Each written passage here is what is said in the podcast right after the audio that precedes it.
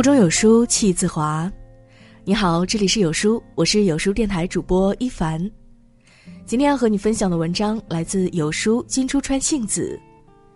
三十岁之后要远离这四种圈子，一起来听。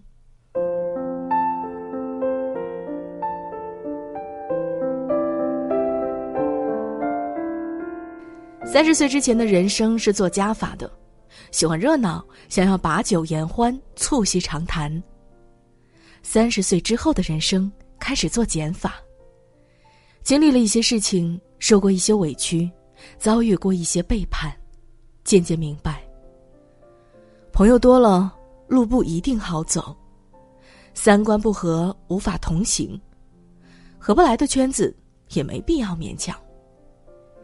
年纪越大，越明白断舍离的重要性。这四种圈子要大刀阔斧的砍掉。第一种，没有意义的酒局。前公司有两个同事，大伟和小智，虽负责的是同一个岗位，但性格和处理事情的方法却天差地别。大伟在公司混得开，总给人一种朋友满天下的错觉。他经常和我们吹嘘。自己参加了什么酒局，认识了多少老总。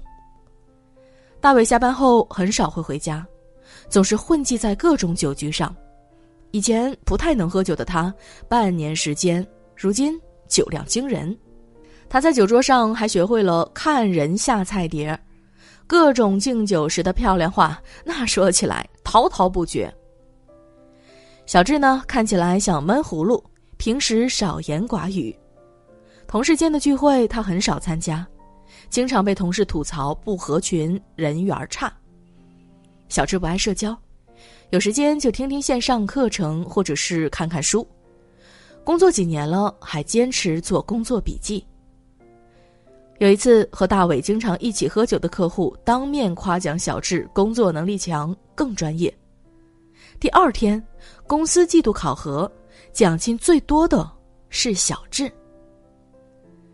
经历了这次打击，大伟才明白，酒后的话不过是醉话，吃喝的友不过是路人。大伟以为酒局上认识的人脉，以后都会用得着。事实上，客户更相信的是小智的专业能力。你苦练酒量，以为代表了自己的诚意，其实不过是别人权势的证明。酒桌上没有真感情。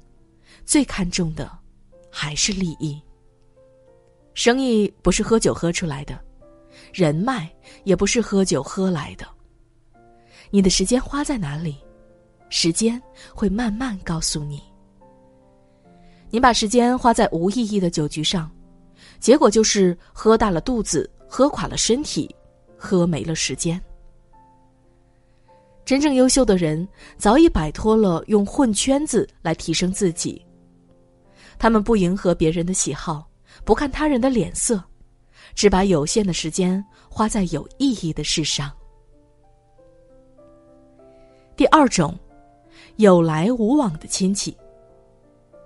曾在知乎上看过一位网友的故事，这位网友的妻子呢有一个弟弟，年纪小他二十岁，十五年来他一直帮助和扶持小舅子，还倾尽所有给小舅子在杭州买了房。将他的生活安顿好。这一切不过都是看在妻子的面子上，为了让贫穷的岳父母没有后顾之忧，他真心的把小舅子当一家人相处。如今杭州的房价翻倍了，小舅子却以风俗习惯不同，拒绝了和他往来，拉黑了他的电话和微信，还在亲戚那里说尽了他的坏话。这件事，成为他心头无解的烦恼。他怎么也想不明白，自己的付出没得到一句感谢，还被恩将仇报。在故事的结尾，他写道：“人生最痛的是，你拿他当亲人，他拿你当外人。你为他默默付出，他在背地里算计你。当他觉得不再需要你，就与你一刀两断。”一个白眼狼亲戚足以毁掉你所有信奉的良善，让你的三观崩塌。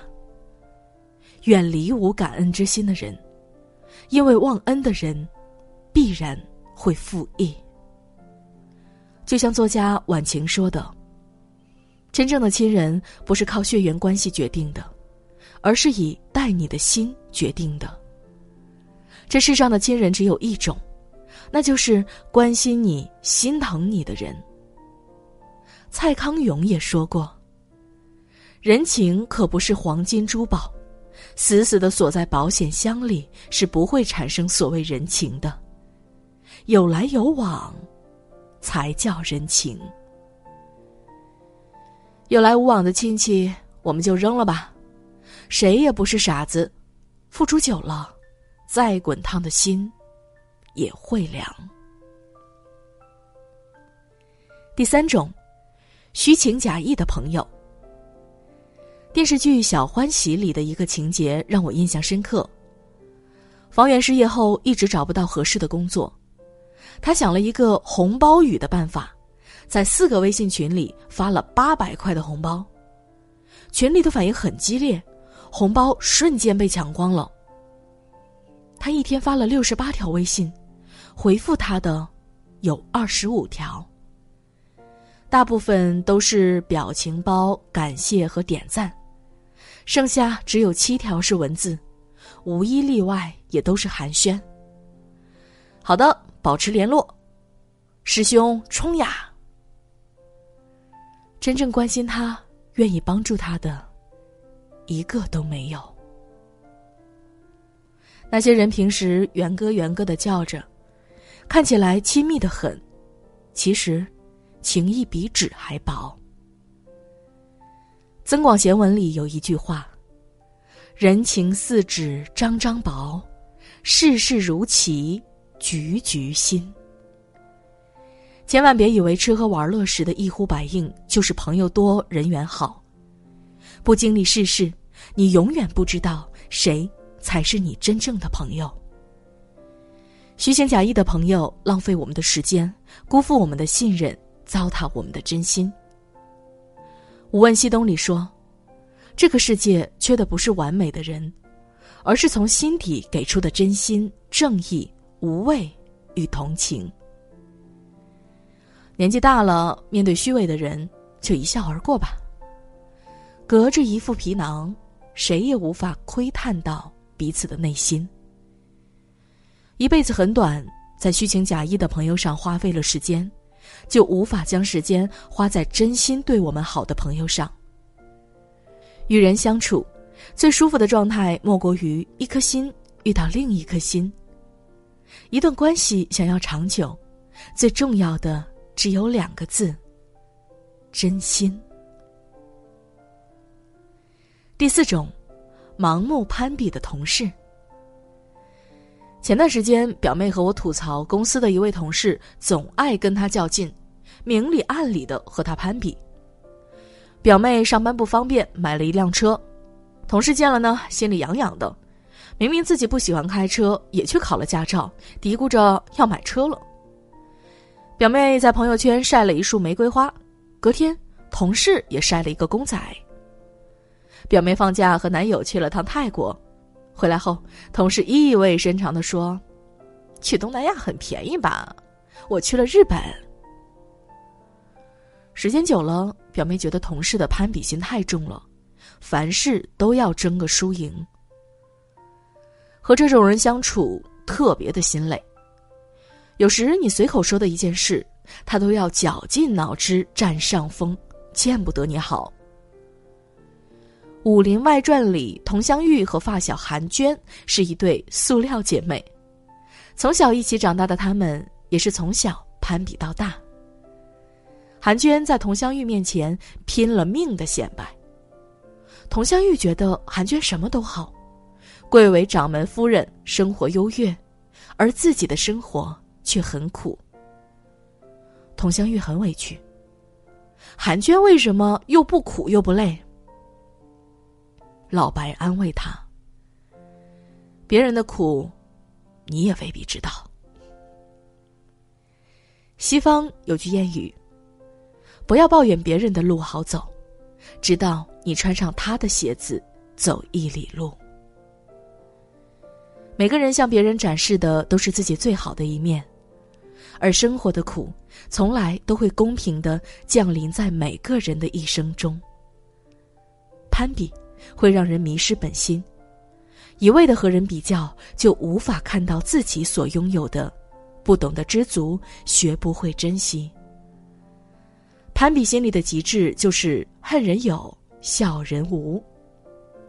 爱攀比的人格局往往都很小，视野里只有眼前的这个眼中钉，人呢就会变得狭隘又刻薄。毛姆在《月亮与六便士》里说过：“你要克服的是你的虚荣心，是你的炫耀欲；你要对付的是你时刻想要冲出来出风头的小聪明。”生活是自己的，比来比去，都是一场虚妄。看开了，你会发现你拥有的其实很多，你的世界可以很大。王小波说：“人在年轻的时候，总觉得到处都是人，别人的事就是你的事。到了中年以后，才觉得世界上除了家人。”已经一无所有了。一个人成熟的标志，就是懂得舍弃生命中那些无用的东西。三十岁之后，这四个圈子，尽量离远些吧。余生，愿你留下的都是真心待你的人，彼此陪伴，互相珍惜。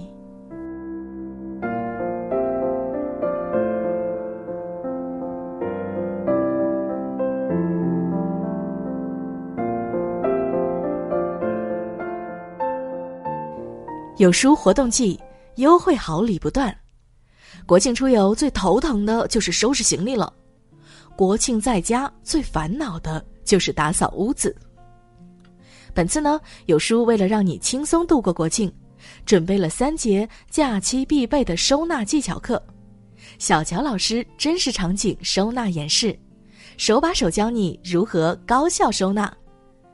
国庆早鸟价格，立享一元秒杀哟！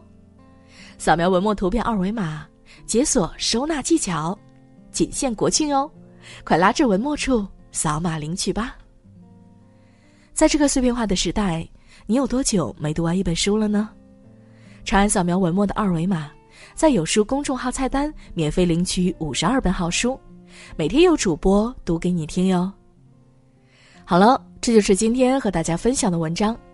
喜欢这篇文章，走之前记得在文末给有书君点个再看，让有书君知道你们在听。